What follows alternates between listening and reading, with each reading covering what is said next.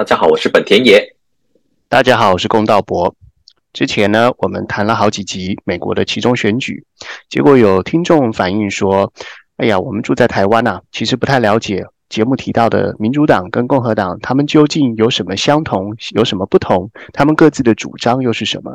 所以呢，我们决定满足大家的需要，这一集做一个科普，做一些玩一些简单的小游戏，让大家了解到什么是民主党，什么是共和党，他们各自有什么想法。本田野，你知道民主党代表什么价值，共和党代表什么价值吗？其实我没有这么了解。好，那接下来呢，我来问几个简单的问题。呃，这十个问题呢，都是人生价值的选择，只是在你回答要或不要的时候呢，有一个附带条件。当你回答要的时候，你缴的税要增加百分之十。所以，如果你十个都要，你的税就会增加百分之一百。准备好了吗？没问题。好，第一个，你要不要更干净的空气？当然要啊。好，加百分，因为对，如果要加加税，我也可以同意。好，第二个，干净的饮水，这件我也可以。我如果愿意，呃，水我觉得是相当重要的，所以如果要增加百分之十，接受。好，第三个，人人有饭吃，这点我比较保留诶，因为我觉得不应该是一种齐头式的平等，应该是看。呃，针对弱势族群或是怎么样的一个条件，要去做一些分众的了解。所以，如果要因此而加无条件加百分之十的税，我觉得我会持保留意见。好，第四个，公共安全最容易让人理解的就是道路安全、交通安全，还有校园安全。这一点我是非常认同，但是要因此加税，我觉得不合理。就是为什么要因此而加税呢？这件事情我觉得是跟软实力比较有关系。透过加税方式完成，我有点难想象。维修道路啊，养护道路啊，道路会坍方啊，这是美国常发生的问题。可是我们现在在台湾就做的还不错啊，所以如果要加税十 percent，我觉得我会考量一下。嗯，好，宝贵意见。再来第五，公办教育办得好，同意，因为我觉得完整的受教权其实是。改善这个社会阶级流动的这样子一个很好的一个渠道，所以我觉得如果因此要加税百分之十，可以同意。哦，你已经由公办教育连接到了社会阶级的流动，这是非常好，这是非常重要的想法。哦，好，再来第六个，公办健保，公办健保加十 percent 也可以接受，主要是因为现在台湾健保大家都知道嘛，因为现在的这个财政状况并不是很健康。所以，如果要因此增加税金或是增加相关的税收，呃，可以接受。第七个，老人长照，老人长照持保留意见。我觉得是应该要有老人长照，没错，但是它应该也不能是齐头式的平等，因为毕竟现在有些老人其实相对来讲，他的资产在这个战后婴儿潮，这个很多资产是留在。战后婴儿潮的身上嘛，所以它不应该是一个齐头式的平等，它必须要有些排付条款。那所以这个情况我也是持表留意见。好，第八个，穷人看得起病，穷人医保，同意，因为这个其实也有社会成本问题。除了我们一开始马上可以想到人权的这个权益之外，我们也有社会的成本需要付出嘛。如果没有照顾好的话，所以如果要因此加十 percent。我觉得其实是一样的，就是我如果不在这边加十 percent 税，但我要付出新的社会成本，那我觉得还不如就在加税这个部分就先做起，就先做起来，然后就可以降降低这个社会成本的付出。说得好，第九个退休金，退休金也是很重要，但是要透过加税这件事情，让我觉得摆明的就是政府坐庄嘛。那但是我觉得政府毕竟有它行政效率的损耗。那我们都知道，如果跟民营比起来，我认为民营在这方面的效率会比较好，所以我不认为应该透过加税方式来保障这个社会安全的退休金。好，第十个再生干净能源，再生干净能源我投 yes 因为我觉得能源是台湾一个非常重要的议题嘛。那台湾又是一个呃。目前都是靠化石燃料，而且是靠海外进口嘛，所以发展自能够自主发展干净能源这件事情，我觉得是现在国家需要去做的事情。那因此的增加税收，呃，增加税金，我觉得可以接受。好，目前十个问题，你的回答有没有超过五个 yes 呢？有诶，我刚刚好像投了空气嘛，饮水，然后还有这个呃公办教育嘛，然后健保嘛，然后还有这个呃穷人健保，然后还有干净能源，所以我投六个，我加税六成。OK，恭喜你。那这是你加了六成的税，也得到你想要的东西。这十个议题，你知道吗？刚刚好。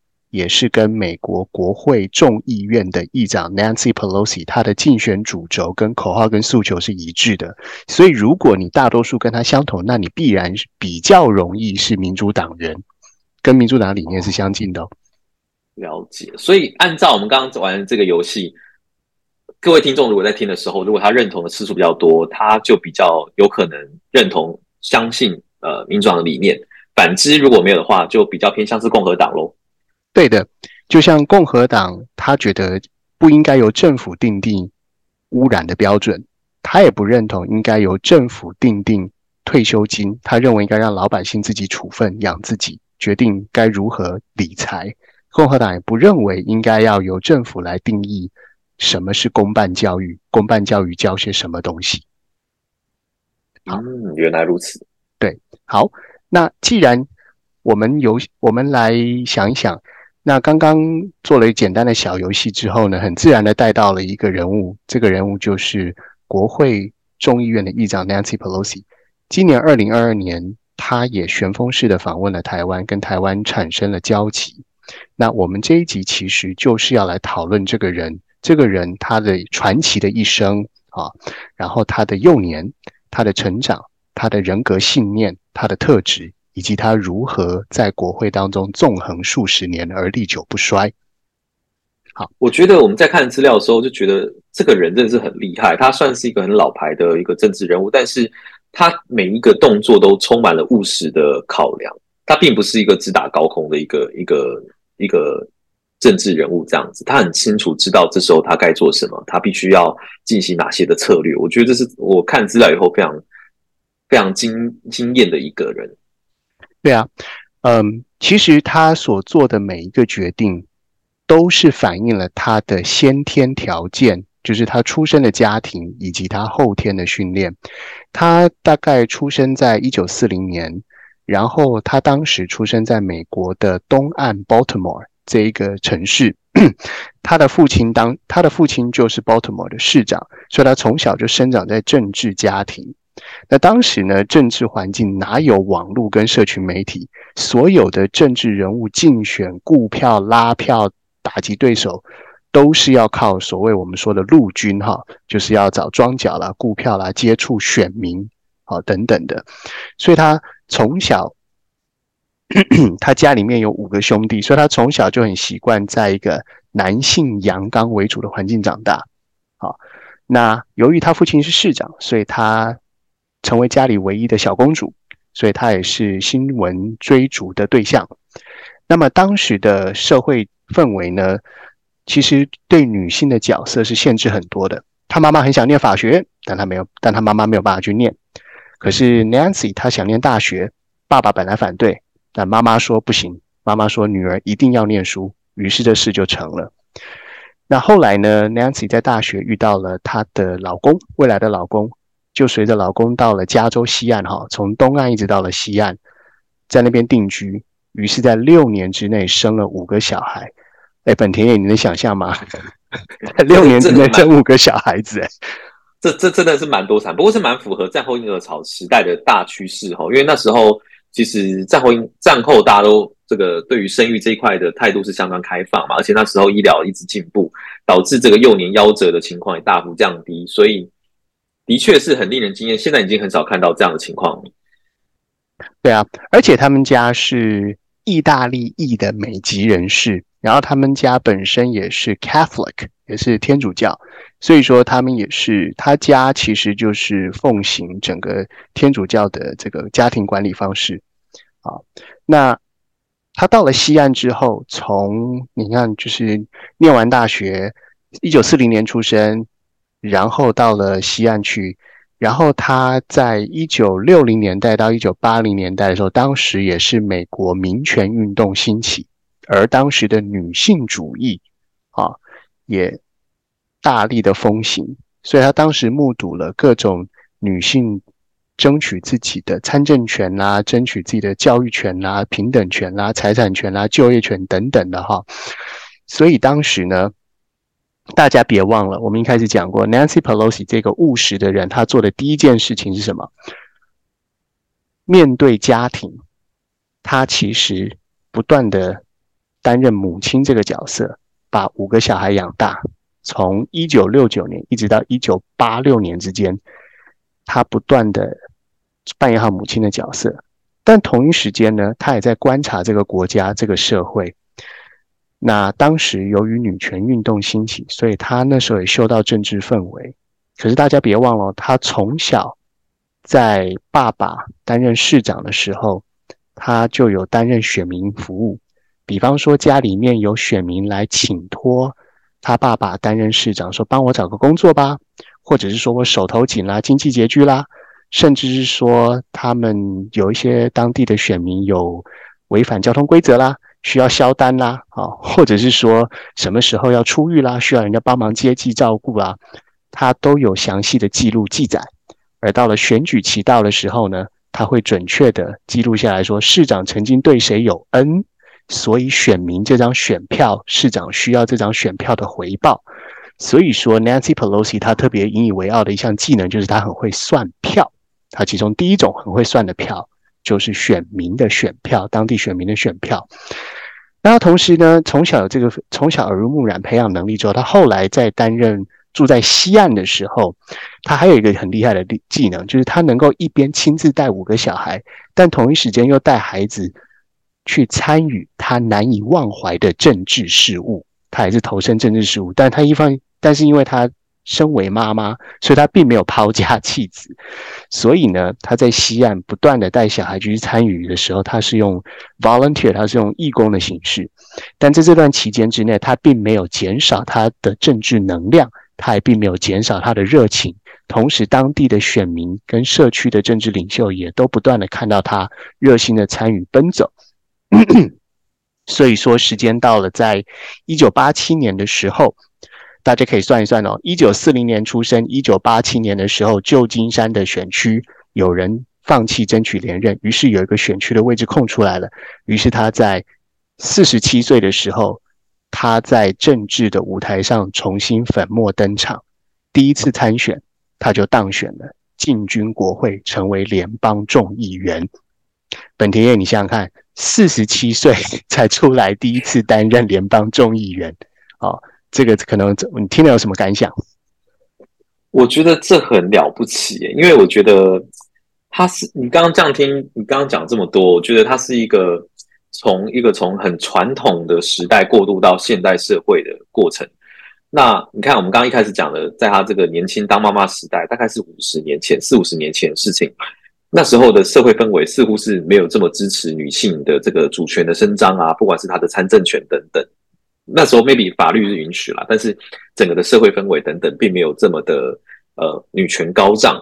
那我觉得她听你这样讲，她就是一个很务实，她她想要她有这个野心，但是她没有贸贸然的行动，她是先知道她必须要在这个大环境下先满足大家对她的期待，身为一个妈妈的期待啊，身为一个老婆的期待。然后呢，适时的持续参与这个，跟自己让自己在参与政治活动，跟政治圈保持一些联系。然后等到机会真的来，就是你刚刚所讲的嘛，女权运动如火如荼的发生之后，他再借有这样一个很大的呃趋势，然后去从政，感觉就是他可以很能够忍，他可以等待机会来临，然后再一举出手，稳健的出手，得到他真正他想要东西的一个人。对啊，机会。有一句话叫做“机会是留给准备好的人”哦。我们两个人看完资料之后觉得哦，这句话印证在 Nancy Pelosi 身上是非常恰当的。本田也，你知道当时一九八七年 Nancy 在旧金山选上国会议员的时候，全国四百三十五位美国众议员当中有多少位女性吗？不知道，大概五十个吗？四五十个吧，我猜。哦，没有，当时全国只有二十三位女性。在四百三十位，非常少哈，所以当时其实男性众议员完全忽略了女性众议员的存在，哪怕是他们的同党议员，甚至是他们同党的同志啊，不论是定期的呃这个党团会议，甚至是在平常的这个社交活动当中，男性都并没有给予女性普遍平等而完整的尊重。嗯，毕竟那是一个还没有进入到九零年代嘛，还是八零年代的末期，可以想象了，对啊，对，这我们可能说他刚出生。嗯，对。然后后来他出入国会之后，嗯，他是一个对于掌握权力、身处在众多白姓男人包围当中，他是个非常自在的女性领导人。然后他一进入 Nancy Pelosi 进入美国众议院之后呢？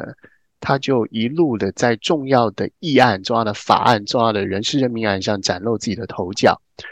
然后呢，即使在进入了九零年代，从一九九一年到二零零二年期间，陆续发生了很多重要的事件，比如说当时同为民主党的克林顿总统，因为 Monica Lewinsky 白宫实习生的事件被弹劾，还有在二零零零年的时候呢。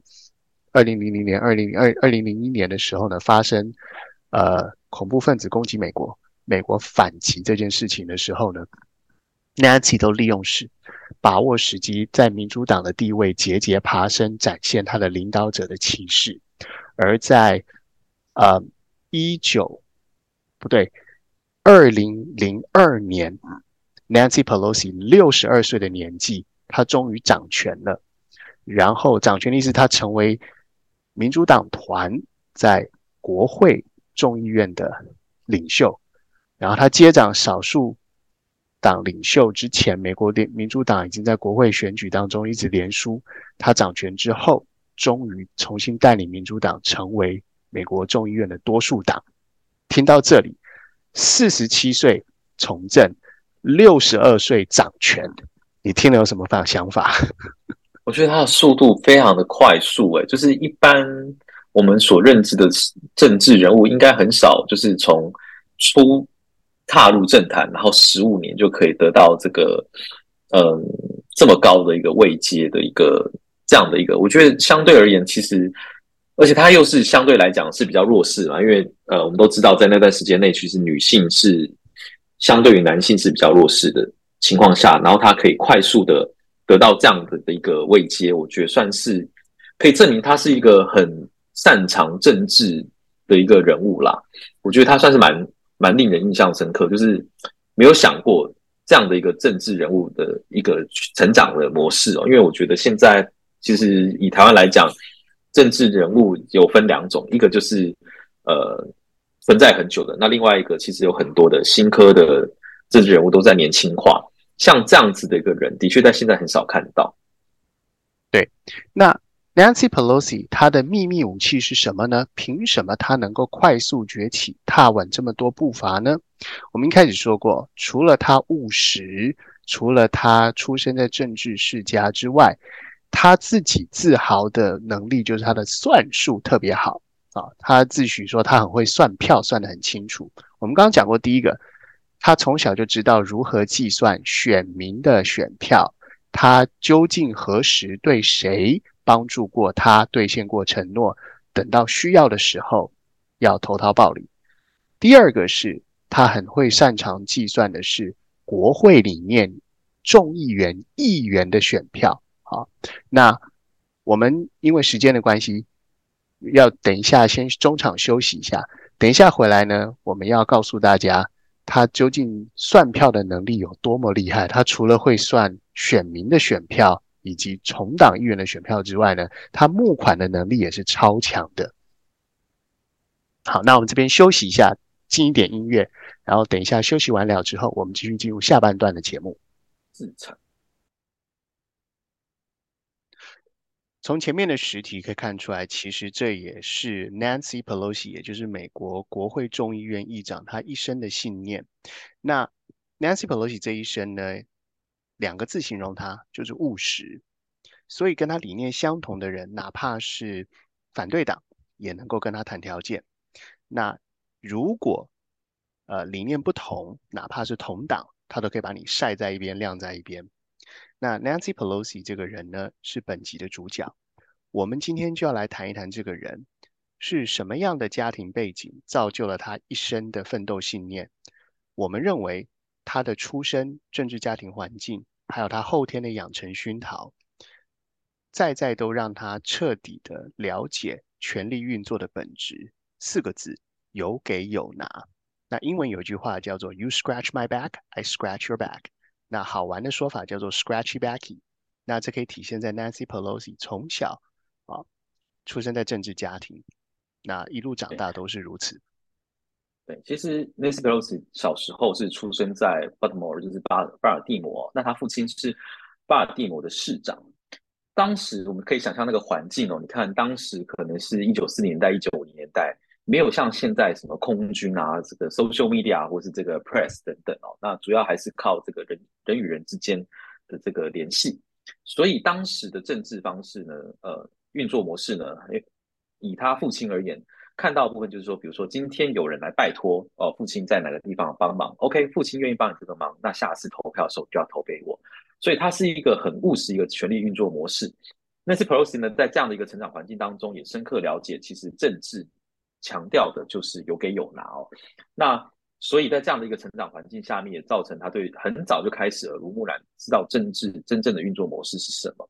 那在当时这个环境呢，其实我们要想，一九四五零年代那时候还是一个非常传统的一个社会，女性跟男性的地位在社会上还是有所不同啊。女性被设定的这个目标呢，就是好好的当一个老婆，她老当一个人妻，当一个当甚至当一个母亲，那以家庭为重。这也导致这个 Nancy Pelosi 的母亲一直有一个相对应的这个遗憾哦，就是她没有她想要念法学院，但是却呃条件上却不允许，没有办法去从事一个高等教育。那这也导致这个 Nancy Pelosi 呢，在想呃提出想自己想要念大学的时候呢，呃父亲是持反对意见嘛，女子无才便是德，好好的干嘛去念什么大学呢？可是这时候母亲就 Nancy Pelosi 的母亲就跳出来就说，哎不行，我我没有念大学，可是我女儿不能不念大学。所以在妈妈的支持之下呢，就这个走上了这个高等教育之路哦。那到后来呢，就是大学的时候也认识她的这个呃，就是老公，她的夫君。那就跟着母亲一直到这个西岸的 California 呢，而且快速在六年内呢就生下了五位孩子。其实到目前为止看起来好像她的这个前期的路都很传统哦，就是一样还是走这个呃结婚生小孩路线。可是他有一个很，这时候他就展现出他很特殊的之处哦。生了五个小孩，应该说是忙都忙死了，对吧？可是呢，他却开始的带着一边带着五个小孩，一边去参加政治活动啊，去当这个政治的义工，然后协助当时的政治人物选战。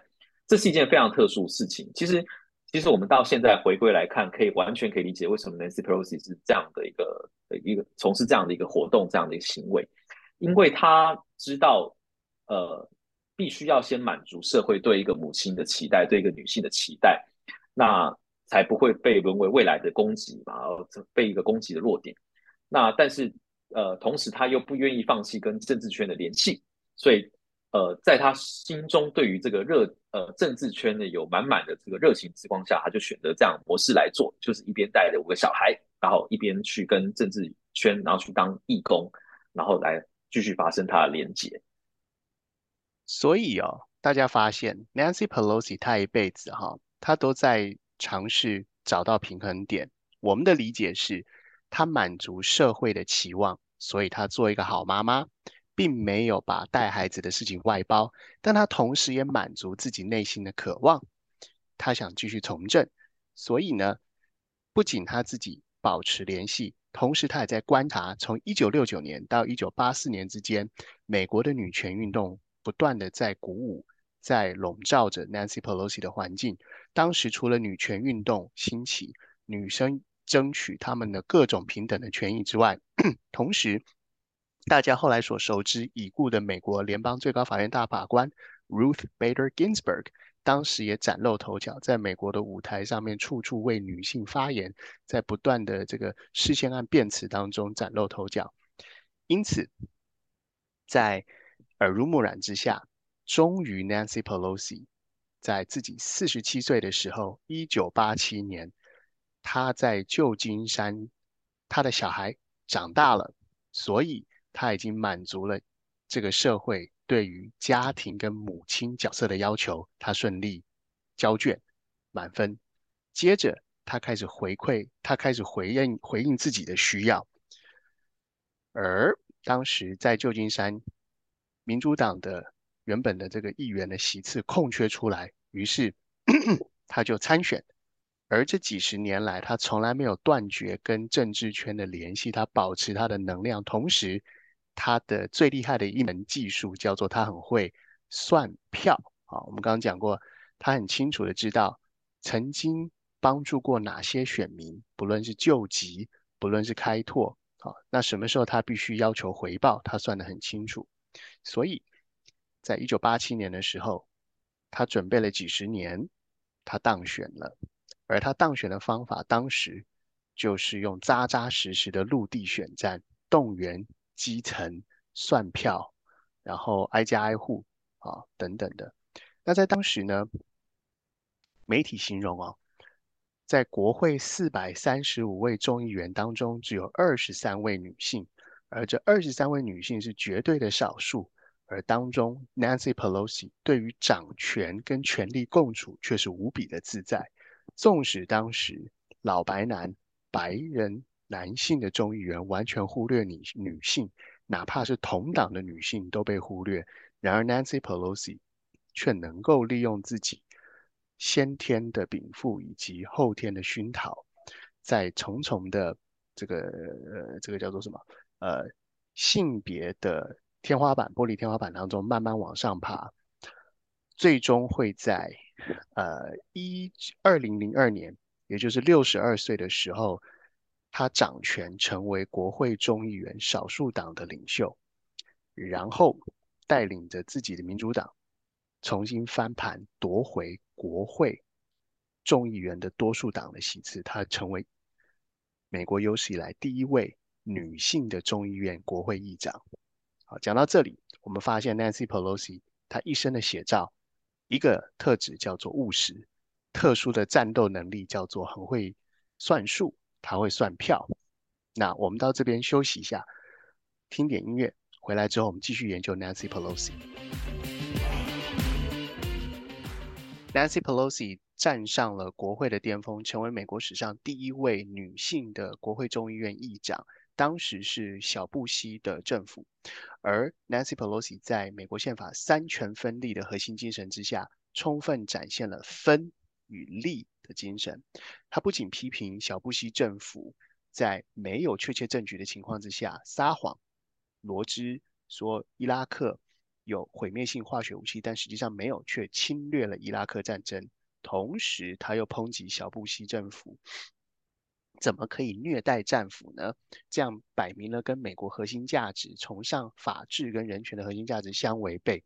因此，Nancy Pelosi 当时当女议长，可谓是整个民主党的精神指标与精神图腾。而后，小布希政府结束之后，在奥巴马政府时期。为了推动健保法案过关，Nancy Pelosi 推荐了自己昔日的心腹 Emma 呃这个 Emmanuel 成为白宫的幕僚长，在斡旋的之下，两边人我们认为他们是在行政跟立法上一搭一唱。最后，纵使在共和党零票同意，只有民主党投票通过的情况之下，通强渡关山通过了昔日健保法，这个是很反在。反对党零票同意的情况下是非常反常的，因为美国的这个呃立法，美国的政治向来有啊，这个政治人物常来自豪自己 reach across the aisle，也就是说我愿意呃跟他党合作啊，然后形成两党共治 bipartisan 的一种精神。那这次在零八年的时候，为了推动健保法，居然。共和党，也就是反对党零票同意，这是非常反常的一个操作模式。那后来进入到了川普政府时期的时候，当时呢会有有一些新的国会新科议员，啊，美国政府称，呃，美国媒体当时称之为 The Quad 是什么呢？他们是史上种族最多元、宗教信仰最多元，同时选上的新科议员。他们来自的家庭社经背景最多元，意思就是说，不是来自于白人有钱的富豪。好，那呃，这批新的年轻议员跟原本的像 Nancy Pelosi 这个从一九八零年代就坐镇国会的议员彼此之间充满了不同与代沟，所以呢，形成互看不爽的情况。那为什么会两种世代隔阂、互看不爽呢？很简单，因为 Nancy Pelosi 他们这种大概从八零九零年代，他们是属于传统派，他们是属于老牌政客，他们强调的就是娴熟议事规则，了解每一个议员他在乎的项目是什么，然后呢，在面对面的情况之下，在屁事密谈，然后在幕后奔走，想办法促成足够的票数。重点就是要数多少张票通过。可是呢，呃，在网络时代兴起的新科议员，他们很多是以网红出身，好追求的是网络声量，好，比方说，呃，直接在网络上诉诸民众，追求点赞数，追求新闻的报道数等等的。所以呢，他们觉得一凡事要快，二本身要红。那至于说要不要娴熟议事规则，没那么多时间，哪有时间跟你看每一条议事规则？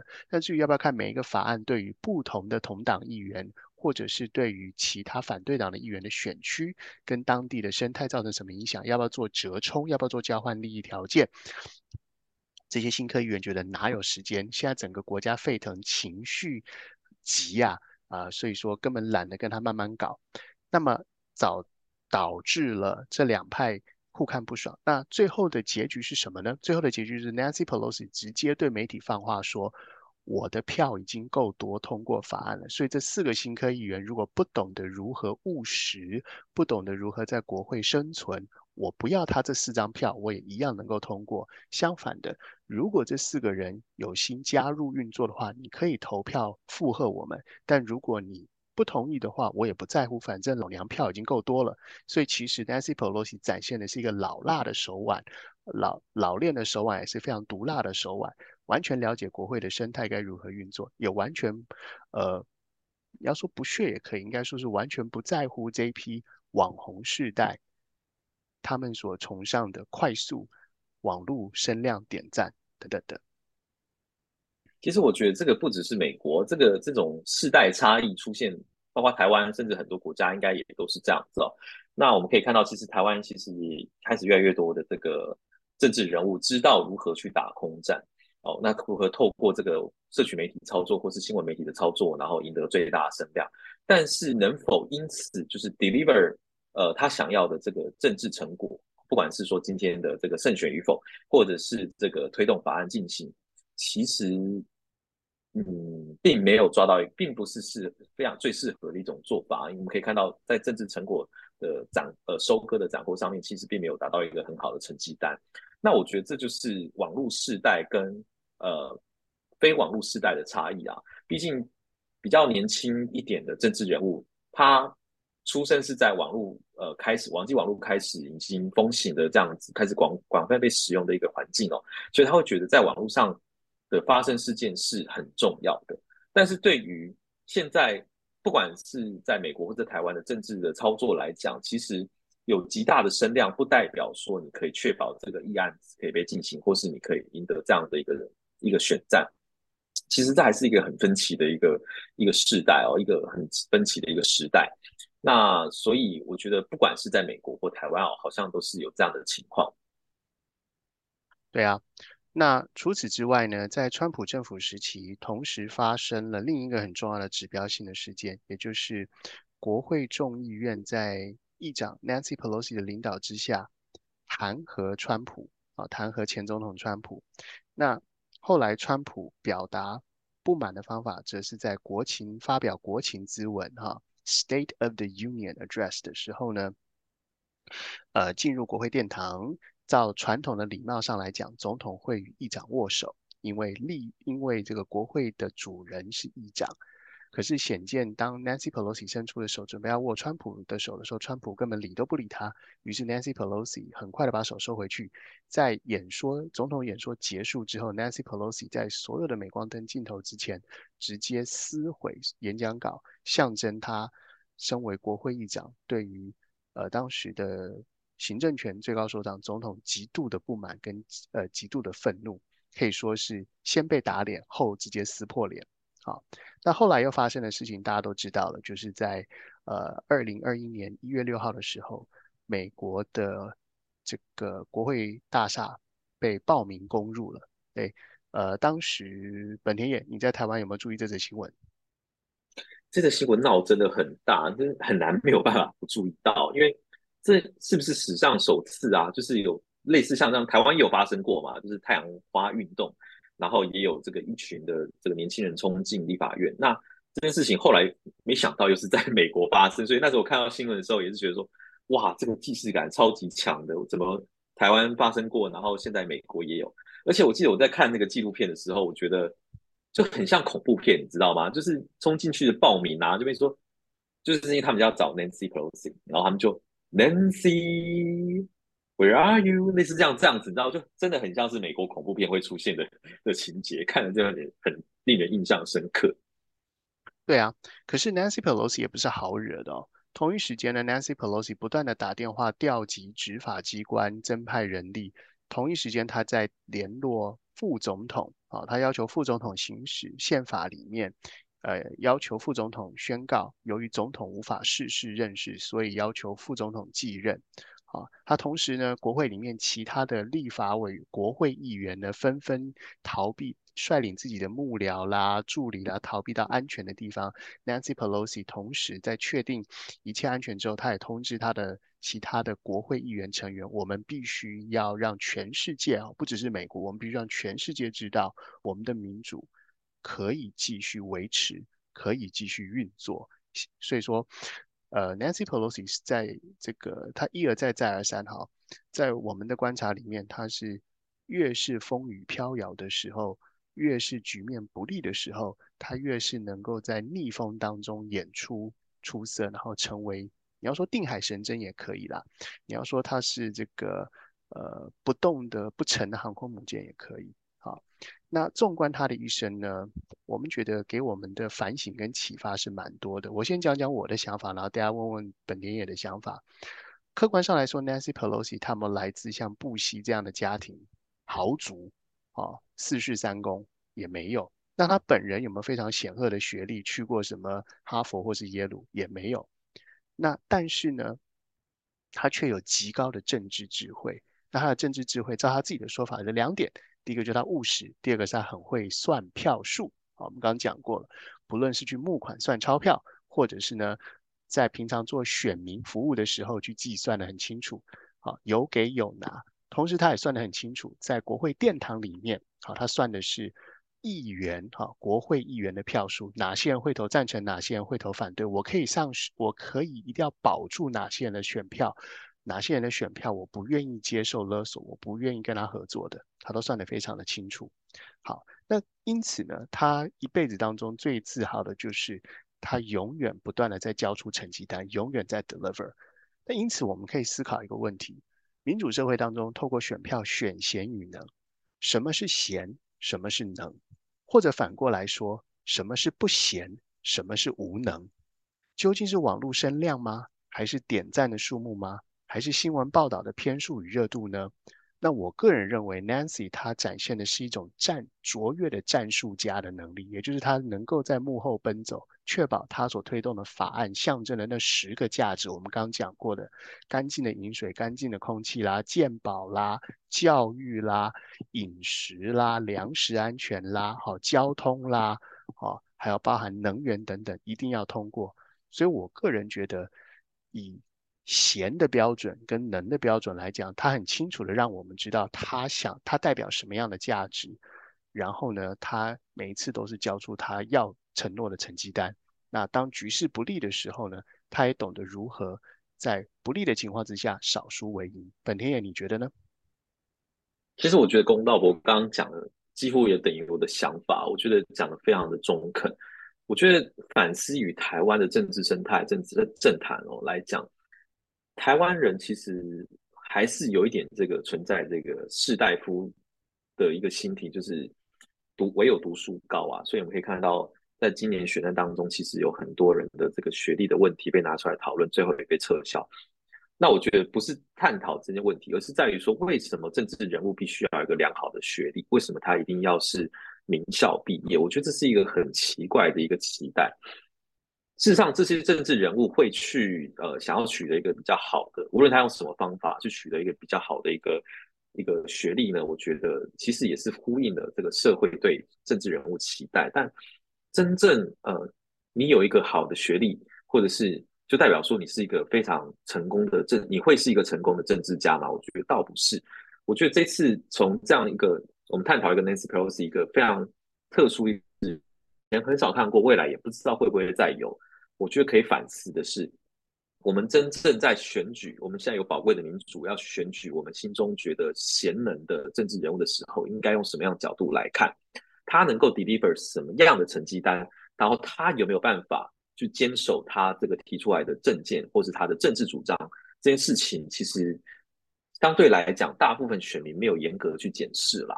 那我是觉得说，其实我们在嗯拥有民主的时候，我们或许可以反思。我们怎么样去选出，或是期待我们的政治人物可以做哪些事情？他必须要什么样的人格特质？他有什么样的历史背景？是不是是更重要的呢？我觉得这个是我很值得我们去思考的。接着就是我们要跟大家说再见喽，然后预告我们下一集到底是什么。本天也跟大家说个再见，然后预告下一集的主题是什么吧。好，以上呢就是。我们这一集呢，对于这个 Nancy Pelosi 这样子一个特殊的政治人物做的一个简单的一个 summary 啊，那下一集开始呢，我们会进入到一个呃产业的讨论，而且这个产业讨论其实也是台湾最近很关注的一个议题。我们想要讨论是能源当中的离岸风电这个产业，那会相当的精彩。我们也也期待我们下一集的这个上市哦，那到时候也麻烦大家再跟我们多一些指教，谢谢大家。好，谢谢大家，拜拜，拜拜。